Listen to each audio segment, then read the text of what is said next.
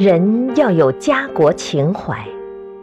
作者佚名，播讲凤凰之音。家国情怀，首先表现为爱国之情。苏武十九年持节不屈，就在于他心中有汉，心中有国。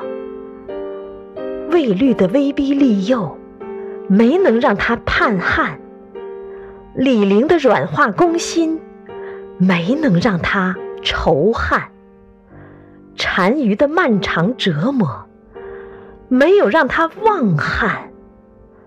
朔风凛冽，无法动应他的爱国热肠；胡笳幽怨。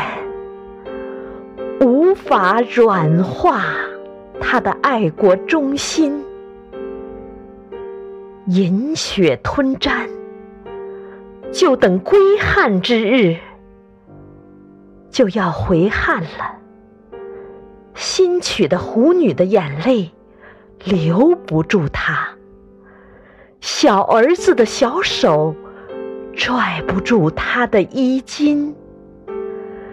是他的心中没有妻儿吗？